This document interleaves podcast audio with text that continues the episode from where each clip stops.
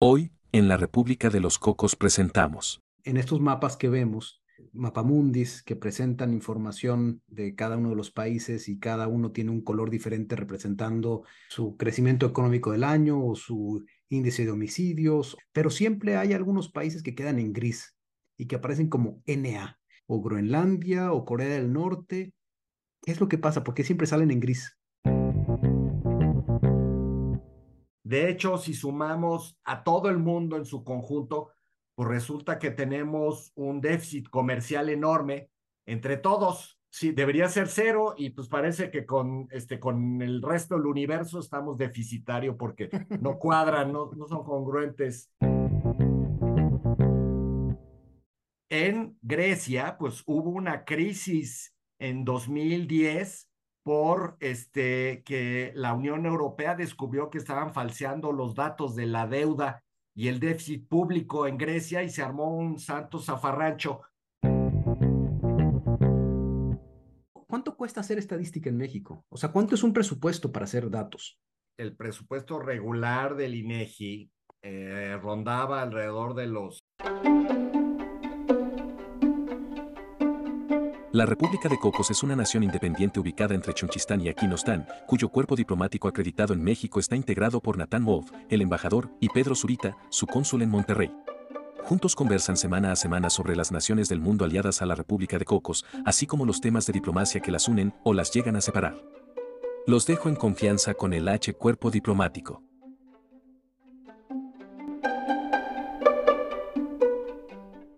Bienvenidos a un nuevo episodio el quincuagésimo cuarto de este podcast dedicado a compartir infoñoña de países, anécdotas diplomáticas y relaciones internacionales. Yo soy Pedro Zurita, el cónsul cocotero en Monterrey, y como cada semana es un privilegio, un honor presentar al embajador de la República de los Cocos en la Ciudad de México, Natán Wolf. ¿Qué tal, querido cónsul? Y quiero comenzar agradeciendo a todos los que nos enviaron sus resúmenes de actividad anual en Spotify. La verdad nos dio muchísimo gusto, por lo menos al cónsul y a mí, darnos cuenta que somos de sus podcasts favoritos. Y en una lista no exhaustiva, porque la verdad es que eran muchos los que nos lo compartieron, quiero agradecer eh, a Kevin Calleros, eh, arroba un, un, loco en México, luego arroba JC Carsu, a Ernesto Jiménez, a Jorge Esquivel, entre los más de 600. Eso nos dejó, la verdad, sorprendidos, que nos tienen entre sus tres podcasts favoritos. Como ya saben, nos encanta compartir información, datos, cifras y cantidades que dan un contexto más amplio de algunos países de los que se oye poco en México. Pero para poder compartir dichos datos, estos deben existir y alguien tuvo que documentarlos, analizarlos y publicarlos. Para entender mejor todo el mundo que hay detrás de la generación de estadísticas en el planeta, pensamos que un experto nos podría ayudar. Por ello invitamos y le agradecemos muchísimo que haya aceptado la invitación a Julio Santaella, expresidente del INEGI. ¿Cómo estás? Muchas gracias por aceptar la invitación. ¿Qué tal, este, cónsul Zurita y este, y embajador Wolf? Encantado de estar con ustedes aquí en este podcast. Eh, la verdad que es un placer platicarles a ustedes sobre los temas de datos, ¿no? Principalmente en cuestión estadística. Y por si alguien no se acuerda, INEGI significa Instituto Nacional de Geografía en México, porque ya no, es, ya no incluye la I de informática, si no entiendo mal. Es correcto, es Instituto Nacional de Estadística y Geografía. Eh, así tomó el nombre en 2008, cuando se promulgó la ley de la autonomía del INEGI pero se le conservó la I, que en su momento, cuando se fundó en el 83, 1983, también era encargado de temas informáticos este, a nivel del, del Estado mexicano, ¿no? Eso ya es historia, ¿no? Ahora nada más hace estadística y geografía. Bueno, y antes de irnos a los datos duros y fríos, vamos a conocer cómo se llega a ser presidente del INEGI. Y te quiero preguntar, Julio, primero, ¿qué se tiene que estudiar? Se tiene que soñar con números todo el tiempo. ¿Cómo es, cómo es que llega a ser uno presidente del INEGI? Mira, eso es este, muy interesante porque mm, la ley eh, establece unos ciertos eh, requisitos y un cierto procedimiento. Entonces, los requisitos básicamente tiene que ser alguien eh, con una trayectoria que pues, que, en realidad la ley permite distintas disciplinas, eh, puede ser un, eh, un, actuario, un estadístico, un matemático, em, un economista, como es mi caso, un geógrafo. Eh, y bueno, se pide una cierta trayectoria distinguida en la academia o en el servicio público y ciertos años, digamos, de antigüedad. Y el procedimiento es que el presidente de la República este, hace una propuesta que tiene que ser posteriormente ratificada por el Senado, ¿no? Y ese fue el procedimiento que se siguió en mi caso en el 2015 para que yo pudiera ocupar del 2016 al 2021 la titularidad del INEGI. Pues de lo que me dices me queda claro que yo sí podría ser presidente del INEGI, al menos porque estudié economía, pero eh, me, la, me late que el embajador... ¿Qué estudiaste, embajador? No, yo estudié mercadotecnia. Se me hace que no vas para el INEGI tú. Pues también me decían que no iba yo para la carrera del servicio exterior y mira. Y mira, es correcto. Oye, bueno, a ver, yo quiero comenzar con una pregunta que me ha quitado el sueño y que de hecho es el origen de esta, de esta conversación. ¿Hay algún acuerdo internacional sobre cómo se deben de reportar las estadísticas de contabilidad nacional? ¿Cómo las naciones saben que estamos reportando lo mismo y comparando lo mismo? Esa es una este, magnífica eh, pregunta. A nivel internacional, la Organización de las Naciones Unidas tiene un cuerpo colegiado que se llama la Comisión de Estadística, que es la máxima autoridad a nivel estadístico eh, y que eh, de manera colegiada, con la participación de todos los países miembros de la ONU, pues establece los estándares internacionales a los cuales se tienen que apegar las oficinas nacionales de estadística para la producción y difusión de la estadística. Eh, como bien comentas, eh, la, historia reciente de esta comisión comienza con las cuentas nacionales. Eh, una anécdota histórica es que desde el siglo XVIII hay esfuerzos importantes en cada uno de los países por saber cuál era la riqueza de las naciones, como decía Adam Smith, y había esfuerzos por tratar de contabilizar la riqueza de los países. Y finalizada la Primera Guerra Mundial, el primer organismo, el precedente a la Organización de las Naciones Unidas, la Liga de las Naciones, tiene una división de estadística que comienza a recopilar información, eh, principalmente allí de carácter este, financiero y de comercio exterior, a la par, junto con el Tratado de Versalles y la Liga de las Naciones, se crea también la Organización Internacional del Trabajo, la OIT, y ellos comienzan a trabajar en estadísticas laborales. Viene la Segunda Guerra Mundial, eh, se crea la ONU y como parte de los tratados de Bretton Woods, donde nacen el Fondo Monetario Internacional y el Banco Mundial, se ve la necesidad de tener un esquema estandarizado para la contabilidad nacional.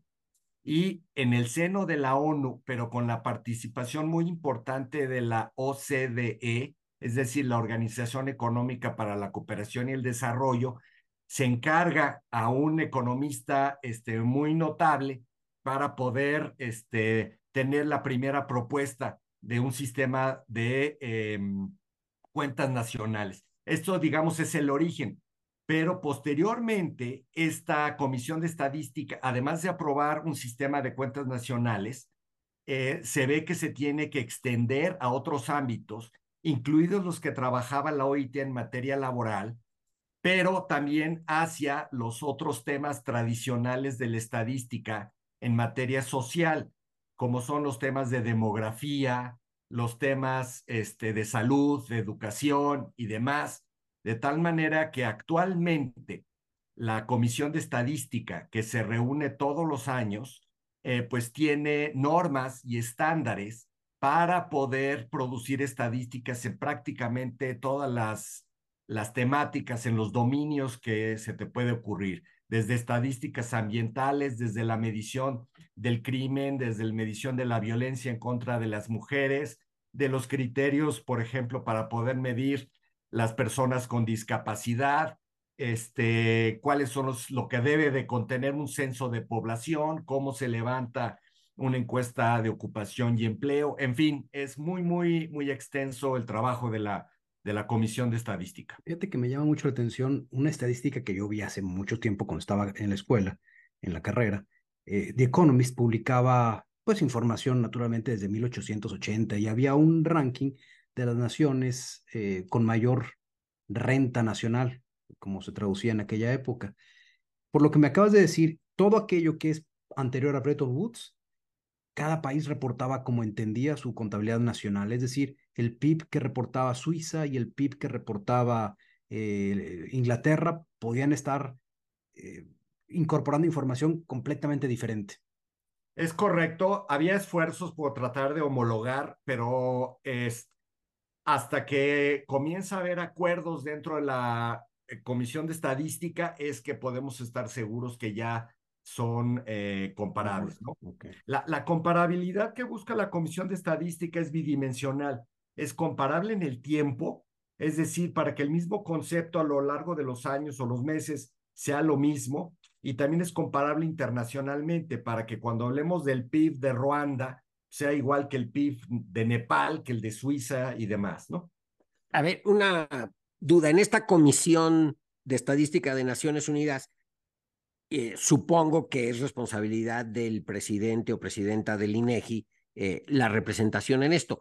Pero el día a día se lleva por nuestra misión en Nueva York o cómo es el día a día del seguimiento del trabajo de esta comisión?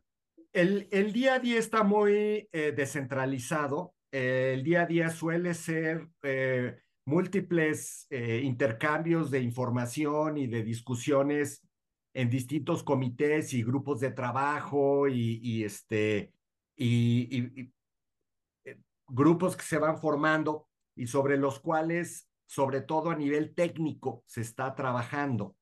Y por supuesto, hay cierto, eh, cierto tipo de decisiones en las cuales pues se tiene que involucrar eh, al servicio exterior mexicano y entonces ahí entra este, la representación de México en las Naciones Unidas, con los cuales en su momento tenemos que tener una coordinación, ¿no? Pero por lo general, salvo contadas ocasiones, este, toda la, la voz cantante la lleva el, el INEGI, a menos que se trate, digamos, de algún tema en el cual alguna otra autoridad de México sea importante para poder estandarizar, ¿no? Ahorita que hablas de, de autoridades, platicando con mucha gente siempre sale el tema que el INEGI está haciendo estadísticas para que el gobierno quede bien. ¿Es cierto esto? ¿Cómo se aborda esta neutralidad, esta autonomía de, del INEGI?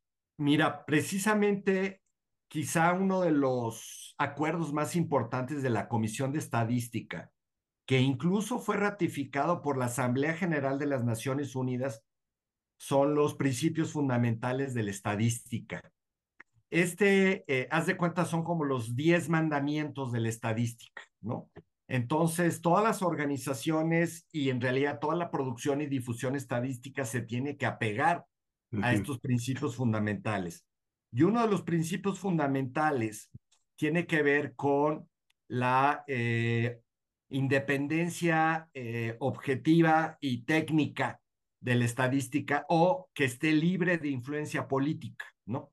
De tal manera que eh, se procure que no haya este tipo de manipulación por parte de la estadística, ¿no? es por eso que se busca eh, apegarse a estos estándares internacionales. Y ese es, digamos, el cómo vas a poder hacer eh, valer los principios fundamentales de la estadística. Entonces, si el manual de, Naciones Unidas para la medición, por decir algo, de, eh, de la población te dice que se tiene que hacer el recuento de tal y cual manera, no tienes muchos espacios para poder eh, interpretar con libertad y tratar de dar gusto a alguien, ¿no? En la medida en que tú te centres siguiendo los estándares internacionales que se fijaron en la Comisión de Estadística, pues no tienes mucho margen de maniobra para poderle dar gusto a ninguna autoridad o ninguna gente en particular, porque no solamente se trata de los, de los gobiernos, sino de cualquier parte en un país. Aparte, digo, de lo que sí nos queda claro y los que nos escuchan lo saben, de las dependencias eh, autónomas o no del, del gobierno mexicano que demuestran la descentralización, es el INEGI, que de hecho está en, en Aguascalientes y no en la, no en la Ciudad de México, eso es bastante bueno, pero nos, o entre las preguntas, porque le pedimos a nuestros oyentes que nos mandaran algunas, algunas preguntas, eh, ¿existe alguna certificación? O sea, esta Comisión de Naciones Unidas los está certificando a los institutos de estadística eh, para que exista esta estandarización confiable por parte de todos y cómo le hacen, por ejemplo, países que tienen pues, limitantes económicas severas para poder realizar estas estadísticas conforme a los estándares internacionales. Creo, creo que, este, embajador Wolf, las, las preguntas son muy relevantes. Eh, la comisión per se no, no certifica, pero sí hay algunos organismos internacionales que eh, han estado haciendo algún tipo de auditoría o certificación. Em, en, en, mi caso, eh, yo procuré que el Fondo Monetario Internacional hiciera una certificación de algunos grupos de estadística, de algunos productos estadísticos de, de México. Y entonces nos revisaron, por ejemplo, las cuentas nacionales, los índices nacionales de precios o la balanza de pagos y las estadísticas de finanzas públicas. Y eh, el Fondo Monetario Internacional en este ejercicio, pues dio unos resultados. En aquellas estadísticas que correspondían al INEGI, en general salimos bien librados. Sí te hacen algunas sugerencias para poder fortalecer la estadística. Otra certificación más a nivel de capacidades e institucional la solicité por ahí del 2000, justo antes de que empezara de los sismos, 2017, eh, a la Organización de la Cooperación y Desarrollo Económico, o la OCDE, donde ellos tienen recomendaciones generales para la eh, estadística y la política estadística. Y tuvimos una misión de la OCDE revisando la estadística de, de México y también nos, nos este, calificaron, yo creo que bastante positivamente. Entonces, no es, no ha sido la comisión, pero sí han sido otros organismos que han revisado.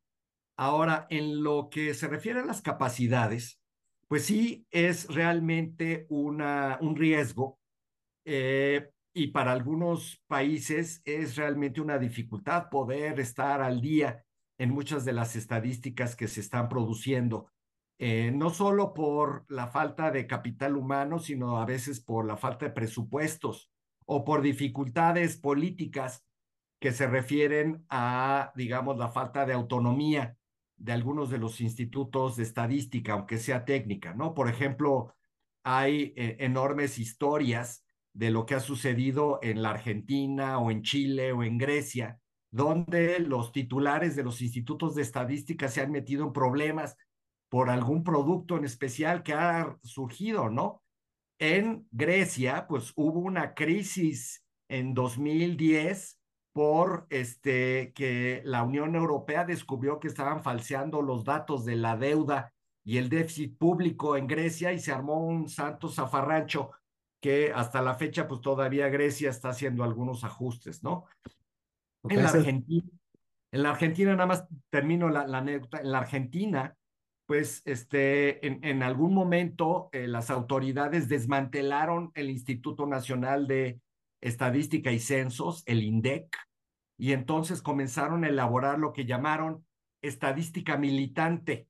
Y entonces eh, llegó un momento en que esa estadística dejó de tener objetividad y dejó de tener credibilidad. Y entonces, en especial, eh, consultorías y agentes del sector privado comenzaron a producir estadísticas de precios alternativas a tal grado que el Fondo Monetario Internacional le puso un ultimátum a la Argentina de que o revisaba su índice nacional de precios al consumidor o iba a tener cierto grado de sanción desde el punto de vista internacional, ¿no? Entonces, sí puede haber algunas este, repercusiones de no apegarse a los criterios internacionales. Una reducción en, en, en la deuda, por ejemplo, en la calificación de deuda, podría ser un, una de estas eh, consecuencias. Eh, eh más, más bien lo que, lo que podría ser es algún tipo de, de observaciones. Si, si esa reducción en la deuda, por ejemplo, es eh, justificable desde un punto de vista técnico, es posible que sea así, ¿no? Eh, por poner un ejemplo, hay un cierto tipo de pasivo que son contingentes, ¿no? Eh, digamos que de momento, este, a raíz del cambio climático, los países deciden incluir como parte de su deuda este, el, saldo de la deuda que tengo con la madre tierra, ¿no? Y entonces de repente me pongo creativo y decir, pues yo voy a meter esto aquí en mi deuda pública, aunque no está estandarizado, pues eso podría ser criticable o no. Entonces, o al revés, si de repente todo mundo dice, pues vamos a contabilizar esto como deuda y un país decide, no, pues eso no me gusta, no lo voy a hacer, eso podría ser, digamos, sujeto a cierto tipo de, de observaciones. Al final de cuentas, también esto es eh, voluntario y en realidad la mayor presión es una presión de pares y un estigma internacional más que sanciones de algún tipo punitivas o, este, o económicas. Lo que sí es que son, eh, son organismos financieros internacionales como el Fondo Monetario o el Banco Mundial o el Banco Interamericano que sí consumen estas estadísticas nacionales y es eh, lo que ellos necesitan para hacer sus evaluaciones sobre cualquier otro tema. Entonces, claramente, pues debe haber una presión a que sean confiables todos estos datos para el consumo de estos organismos internacionales. Precisamente eso me, eso me quedé pensando en el caso de China, que también se le ha criticado porque parecería que el reporte de su actividad económica no es tan apegado a lo que realmente sucede. Y pues a pesar de que habrá presión de pares, no sé si eso ha generado el mejor reporte de información. Pues de acuerdo con eh, los organismos internacionales, eh, China se apega en casi todos los casos a los criterios aunque sí hay algunos aspectos donde eh, se piensa que podría haber este, mejores maneras de, reportar con mayor, eh, digamos, similitud, qué es lo que está ocurriendo en los fenómenos económicos. Pero déjenme darles otro ejemplo. Esta Agenda 2030 de los Objetivos de Desarrollo Sostenible, pues involucra una serie de objetivos para cumplirlos hacia el año 2030. Y como parte de esos objetivos, hay una agenda muy, muy ambiciosa de, eh, de medición para poder conocer el progreso y el estado en el que están eh, pues todos los países, cuando menos en tres grandes dimensiones, una dimensión económica, una dimensión social y una dimensión ambiental. Entonces, en estas tres dimensiones, pues poco a poco eh, los países han acordado ciertos criterios de medición de estos objetivos de desarrollo sostenible y cómo se ha ido el seguimiento reportando a la Comisión de Estadística estos este, casi 200 indicadores y a la par hay cientos de organizaciones de la sociedad civil nacionales e internacionales que están muy atentas de cada uno de estos indicadores para ver qué es lo que está pasando, ¿no? Entonces tienes grupos, por ejemplo, que están muy interesados en qué es lo que está ocurriendo en la violencia en contra de la mujer, o qué es lo que está ocurriendo con el embarazo adolescente, o qué es lo que está ocurriendo con la prevalencia de las enfermedades de transmisión sexual, etcétera, etcétera. Todo este universo, digamos, numérico que trata de englobar todos esos objetivos de desarrollo sostenible.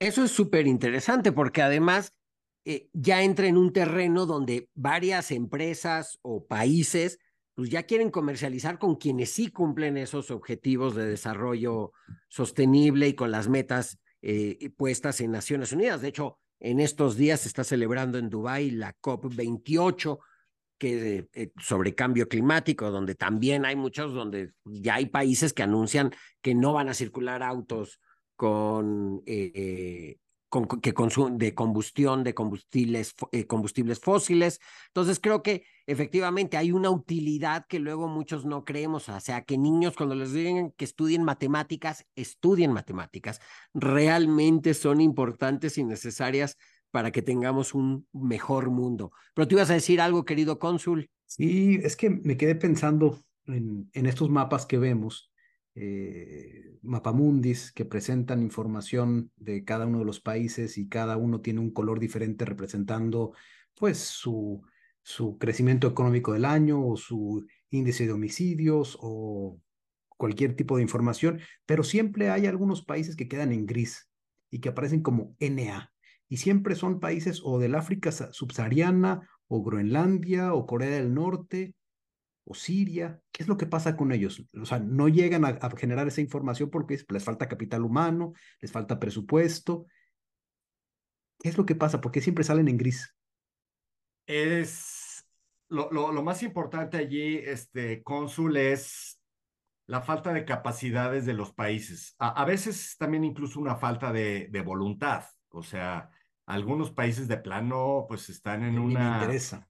E, en un ámbito, digamos, de oscuridad, de, de, este sigilo, y pues no quieren este, revelar nada. O sea, el caso de Corea del Norte, pues es un misterio de qué es lo que está ocurriendo ahí. Entonces, este, pues por algo se llama el reino ermitaño, ¿no? Entonces, este, eh, hay, hay fenómenos que ocurren allí como este, pandemias o rebeliones o cuestiones que no, no, no, se, no se mencionan. Entonces, pues procuran ser totalmente secretos en su información.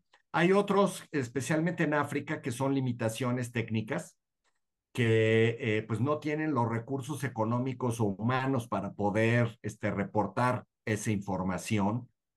Eh, a mí me tocó, pues, por ejemplo, ya en nuestro continente, pues, tener misiones de, de, asistencia técnica a distintos países eh, del hemisferio occidental, como mandar misiones del INEGI a Haití o a Bolivia, pues para tratar de ayudarlos en ciertos este, espacios, ¿no? Entonces, cuando suelen estar en negrita o en gris, es porque eh, hay un problema, digamos, eh, institucional o carecen de las capacidades para poder reportar, o la voluntad de plano, ¿no? Hay un dato que a mí me llama mucho la atención, bueno, de muchos. Yo, a mí me encantan los numeritos. El, embajador sabe que me encanta toda la infotrash y hago colección de estos numeritos. Em, y por lo que a lo que me dedico, que es el turismo, pues siempre estoy siguiendo la información de los reportes de la Organización Mundial de Turismo. Y me llama la atención la estadística de llegadas de visitantes a China, a Hong Kong y a Macao. Y me da la impresión que hay una duplicación de, información porque los ciudadanos de Hong Kong que entran a China entran con pasaporte de Hong Kong, a pesar de ser chinos. Entonces entran como turistas internacionales cuando no lo son. Lo mismo pasa a los que van de Macao a Hong Kong, entran con pasaporte de Macao, a pesar de ser chinos y ser connacionales con los de Hong Kong, pero parecería que hay una duplicación de información. ¿Sucede eso en, en algunos otros casos? ¿Te ha tocado percibir ese tipo de inconsistencias de información? Eso puede suceder este, con, con alguna frecuencia en ciertos este, ámbitos. Ahí, por ejemplo, eh, en el caso del turismo y de, de distintas este, jurisdicciones alrededor de China tiene que ver un poco de los arreglos políticos, donde en principio son jurisdicciones separadas, pero dentro de la misma soberanía. Y entonces eh, hablamos de un Estado, pero en realidad como que está en la expedición de dos distintos tipos de, de pasaporte y autoridad. Pero un ejemplo, digamos, más común son discrepancias en materia de comercio exterior. Muchas veces eh, o más bien la mayor parte de las veces, lo que un país reporta como sus exportaciones e importaciones no coincide con sus socios comerciales, lo que ellos reportan a su vez con las importaciones y las exportaciones. Entonces, allí puede haber una serie de factores que comienzan a, a, a explicar esas diferencias. De hecho, si sumamos a todo el mundo en su conjunto, pues resulta que tenemos un déficit comercial enorme entre todos, en, y eso es imposible. Sí. Cero, ¿no? Sí, debería ser cero y pues parece que con, este, con el resto del universo estamos deficitario porque no cuadran, no, no son congruentes. Eh, a pesar de que hay muchos matemáticos y estadísticos, no, no cuadran esas cifras. ¿no? Yo no soy economista y luego a lo mejor no le entiendo, pero también entra aquí que hay países como Estados Unidos que reportan el Producto Nacional Bruto y países como México que reportan el Producto Interno Bruto. ¿Correcto? Eso es, eso es correcto. Y también incluso, este embajador, luego hay convenciones eh, que se permiten a nivel internacional, pero que a nivel, digamos, de, de la difusión, no queda claro cuál concepto están eh, utilizando. Por darte un ejemplo, en Estados Unidos se reporta el crecimiento del PIB eh, con el dato del crecimiento de un trimestre consecutivo con respecto al otro, pero se anualiza. Y en México normalmente se reporta el mismo crecimiento con respecto al, al mismo periodo del año pasado. Entonces, aunque parece que es lo mismo, no lo son. En Europa, por ejemplo, en los países que son de la Unión Europea acordaron canastas de precios que son distintas y que las llaman armonizadas para que sean, digamos, más igualitas todavía y que el Banco Central Europeo, cuando vaya a hacer la medición de la inflación y determine su política monetaria, tenga un mismo concepto y se llama el índice de precios al consumidor armonizado. Entonces, hay detallitos allí que luego, pues, este, lo lees en el periódico, una nota, y no sabes en realidad cuál es el particular que, al que se refiere. Esa es una de mis preguntas. Este, si, si teníamos todavía información que estamos comprando eh, con ligeras diferencias y pues ustedes ya me acaban de decir que sí, ¿no? México reporta un estilo de Producto Interno Bruto, Estados Unidos otro, Europa eh, produce información armonizada, entonces seguimos todavía comparando cosas ligeramente diferentes y por eso es que lo que dices nos genera un déficit comercial como un ejemplo, ¿no?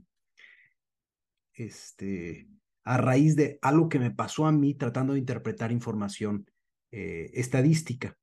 Y es que en algún momento trataba yo de desarrollar mercados em, fuera de los convencionales para atraer turistas a México. Entonces, pedí a mi equipo que revisáramos las estadísticas de ingresos de extranjeros a México y mm, para identificar qué país entraba mucho a México que no hubiéramos observado. Más allá de los 15 primeros, donde ya sabemos, el, pues es Estados Unidos primero, Canadá, Colombia, Reino Unido, España, etcétera. Queremos identificar alguno que estuviera pasando por, que, nadie lo, identificara. Y resultó que encontramos que de Islandia entraban 30 mil personas al año, eh, con un reporte, no recuerdo si era de, de Segov eh, o de, Instituto de, de, Migración, decía que eran 35 mil personas. Me pareció un dato fantástico porque pues, significaba que era el 10% de Islandia. Y tú sabes, embajador, que a mí me encanta Islandia, tengo muchos nexos con Islandia y dije, qué maravilla encontrar que de Islandia viene tanto a México, vamos a poder aprovechar ese, ese segmento de mercado. Pero me puse a preguntar a todos mis contactos islandeses si conocían a alguien que había estado en México y todos me decían que no. Y yo decía, a ver, ¿cómo es posible que si uno de cada diez ha estado, según las eh, estadísticas mexicanas, nadie conoce a alguien en Islandia que hubiera venido? Luego nos encontramos con otro reporte que hacía otra institución dentro de México y venía un dato muy diferente para Islandia, como de cuatro mil personas nada más. Dije, ah, caray, hay una distancia, hay una diferencia muy, muy notable. Y alguien en la oficina encontró que Irlanda en el primer reporte tenía cuatro mil entradas y en el segundo reporte tenía 38 mil. Entonces, esas diferencias eran muy similares en los reportes eh, contrastantes. El caso es, para ya no ser más larga este, esta, esta anécdota, es que nos dimos cuenta que estaba, había un reporte que estaba naturalmente mal porque se leía la información escrita a mano. Y si ustedes escriben a mano Iceland en manuscrita en inglés, Islandia, se lee muy similar a Ireland. Entonces, quien estaba leyendo esta información y la estaba capturando, estaba capturando Irlanda en lugar de Islandia. Y eso en un principio, pues iba a ser que yo tomara una decisión de negocios totalmente equivocada, porque yo estaba apostando a un mercado islandés, pues bastante notable, este, y además muy concentrado, porque uno de cada diez personas visitando México era, era fantástico. Entonces, a lo que voy es esto.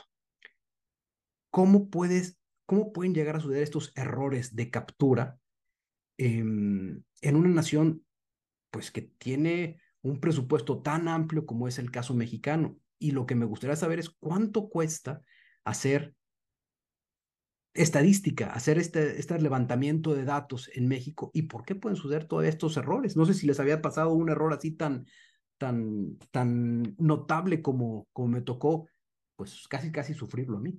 Querido Julio, como verás, Pedro, nuestro cónsul nunca ha sido funcionario público y entonces habla además de esos presupuestos tan amplios que se tienen en la administración pública federal. Y no lo son.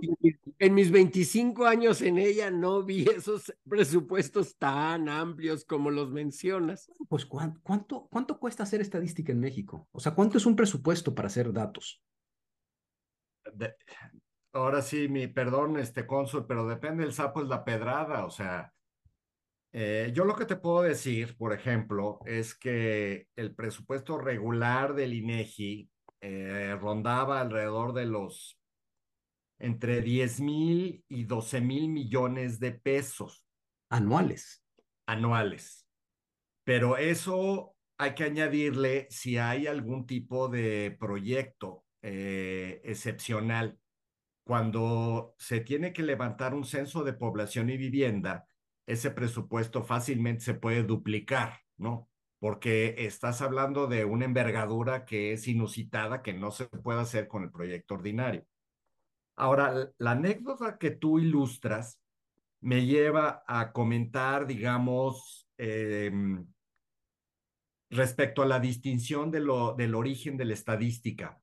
Eh, la estadística puede provenir normalmente de tres fuentes, de los censos, de las encuestas y de los registros administrativos lo que tú estabas encontrando son registros administrativos y no todo registro administrativo eh, tiene suficiente calidad para poder utilizarse con propósitos estadísticos. Y entonces, eh, pues tú ya encontraste un ejemplo donde puede haber una cierta incongruencia. Eh, para poder ser este, un registro administrativo de alta calidad, pues tiene que haber ciertos esquemas de, de validación, de control, para poder este, evitar o detectar ese tipo de eh, incongruencias como las que tú este, señalaste, ¿no? Por supuesto, mientras más intervención humana exista, pues más posibilidades hay de que se den este tipo de, de errores, ¿no? Muchas veces la ley de los grandes números te favorece y entonces, digamos, si tienes cuatro mil o incluso treinta mil este, errores, pero cuando están entrando este, 10 millones de turistas de Estados Unidos aquí, pues no importa. Pero pues este, pusiste el dedo exactamente en un, este, en un país este, minúsculo donde pues sí ya hace una gran diferencia y la ley de los grandes números pues no nos ayuda. No, de hecho en ese momento hasta eh, lo reportamos, no me acuerdo si era eh, Instituto Nacional de Migración una fuente de datos y el otro era Relaciones Exteriores. Relaciones checa los datos con, con pasaporte, ¿no? Había uno que, que, hacía la recopilación electrónica y había otro que era ah, manual. Y sí mandamos un mail y sí nos, nos contestaron que lo iban a revisar, ya no supimos, ya no tuvimos respuesta, pero sí estuvo muy peculiar eso. Eh, para nada más eh, documentar sobre el error que tú encontraste, pues, sucede hasta en las mejores familias. Mi primer puesto en el exterior fue en Uruguay y recibíamos la valija diplomática en ocasiones que iba dirigida a Paraguay y tengo amigos que les pasaba lo mismo entre, ahí todavía por lo menos éramos vecinos, pero cuando te pasa entre Austria y Australia sí se vuelve un poco más complicado. Sí, me puedo imaginar, pero a nosotros sí nos dio mucha, o sea, cuando entendimos cuál era el origen del, del error, no supimos si reír o llorar, porque era, literalmente nos pusimos a escribir eh, en manuscrita Iceland, Ireland, y pues resultaba que eso era la, explicación, pero bueno, en fin, mi pregunta, estimado Julio, este, ¿hacia dónde va la recolección de datos? ¿Qué datos deberíamos estar pensando que deberíamos estar eh, ya documentando? Eh, que aún no lo estamos haciendo, pero que hacia allá va eh, una tendencia. Mira, yo creo que hay este, muchas carencias importantes. Me, gustaría dividir la, la, respuesta en dos partes, en la parte, digamos, de, temas y en la parte de fuentes. En la parte de temas, eh, creo que las mayores necesidades de información actualmente son en materia medioambiental. O sea, con el cambio climático y otra serie de fenómenos como la disminución de la biodiversidad, etcétera, eh, nos hemos dado cuenta, sobre todo en esta Agenda 2030 de Desarrollo Sostenible, que hay mucha información pues, que desconocemos totalmente. O sea, hemos avanzado mucho en este, la estimación de las emisiones de gases de efecto invernadero, por decir algo, pero hay muchas otras cosas que no sabemos ni, ni qué está pasando. Todavía hay una discusión si este, en realidad este, está subiendo la temperatura un grado y medio, dos grados, y si se tiene que medir en el Ecuador o en el Polo Norte. O sea, hay todavía, digamos, en términos medioambientales, muchas, este, muchas discusiones. Los temas más complejos, como este, te, te decía esto de la biodiversidad, está muy difícil todavía la medición de qué es lo que está pasando. Entonces, eh, y, de la misma manera también hay fenómenos sociales en que es, bien complicado este, poder abordarlos. Nada más para darte un ejemplo, la ley de desarrollo social en México eh, indica que una, un concepto que tiene que ser fundamental para la medición de la pobreza es la cohesión social. Y te preguntarás, ¿y cómo se come eso? ¿Cómo la medimos? Entonces, este, ni conceptualmente hay claridad. Ahí Coneval encontró en algún momento una, este, un atajo para poder interpretar eso, pero hay, hay dificultades conceptuales y de medición. La segunda parte de mi respuesta tiene que ver con las fuentes. Hacia donde nos estamos moviendo es hacia la explotación de los eh, grandes datos o el big data. Eh, acabo de escuchar que la Real Academia de la Lengua Española ya aceptó que la el término Big Data es aceptable en español, entonces ya lo puedo decir en español Big Data. Entonces, eh, nuestras interacciones eh, cotidianas se han convertido en una fuente muy importante de información, fundamentalmente transaccional. Entonces, cada mensaje de WhatsApp, cada compra que hacemos, cada like o cada post que hacemos en redes sociales, cada vez que activamos un navegador, nuestro este, dispositivo está registrando este, movimientos, está registrando transacciones, está registrando otra serie de, de actividad que tenemos. Y eso es oro molido este, para la información. Eh, el reto es poder explotar esa información para la generación de estadística oficial. Hasta la fecha hay pocos ejercicios de esa naturaleza, pero ya se están comenzando a hacer, ¿no? Eh, a mí me gustaría mencionar uno, me tocó durante el periodo de la pandemia que este, me hablaron de la Secretaría de Hacienda y me dijeron, oye, ¿cómo podemos saber cómo le está yendo a la economía mexicana con la pandemia? Y entonces, pues desempolvamos un ejercicio de investigación que teníamos y lanzamos un indicador oportuno de la actividad económica que es lo que se llama una, em, una estadística experimental, porque no está estandarizada, no tienes estos eh, criterios de calidad tan rigurosos, pero al mismo tiempo te permiten con mayor oportunidad tener una idea de qué es lo que está pasando. Y entonces, desde finales del 2020 comenzamos a publicar este dato y ya se convirtió en un elemento cotidiano que todos los analistas lo están este, utilizando, ¿no? Entonces, eso, y este, este indicador, pues utiliza, digamos, este, información que se publica en Google, lo que se llaman los estos Google Trends y otra serie de, de estimaciones para poder explotar eso. Ahora, esta información a la que me refiero, eh, hay muchas entidades del sector privado que ya la utilizan si tú te fijas, este, te debe estar llegando tu resumen de Spotify por estas fechas, donde te dice cuál fue el artista que más escuchaste, ¿no? Y de la misma manera, tu plataforma de streaming favorita te hace sugerencias para poder este, ver este contenido audiovisual. Y entonces eso es una explotación comercial de tus registros y tu actividad que está este, llevando a cabo.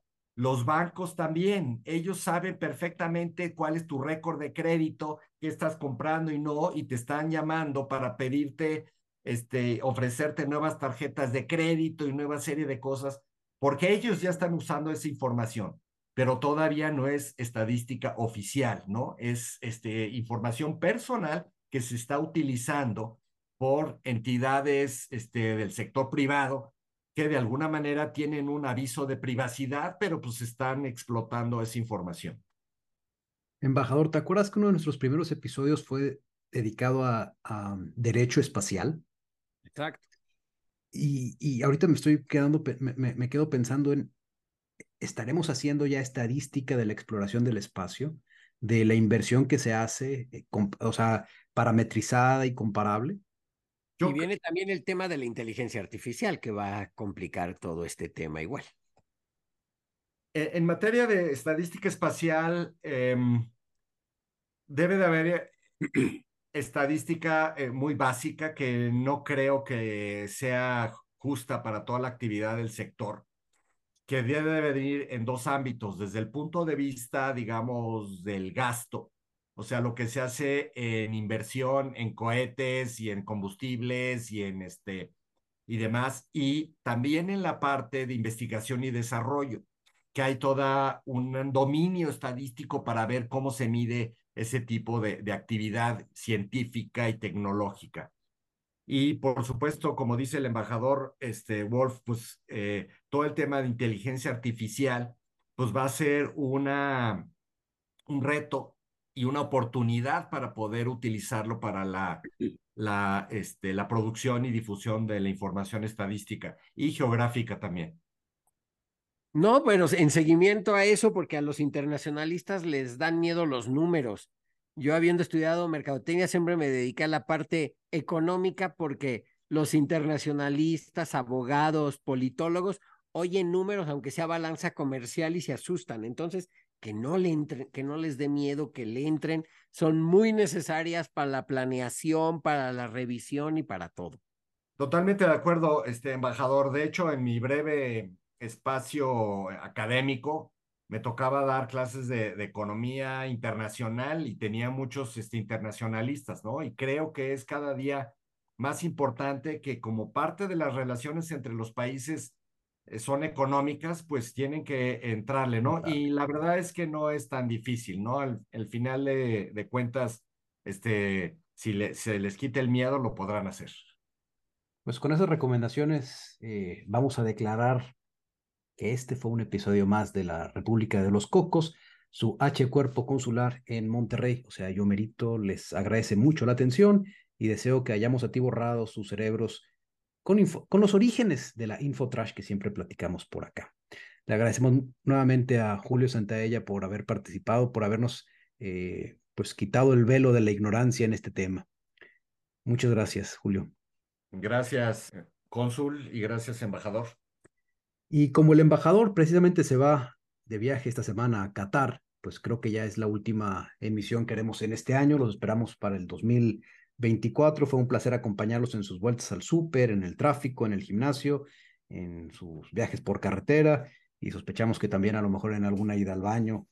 Aclaremos que es viaje de trabajo, no de placer, aunque todos los viajes acaban teniendo mucho de.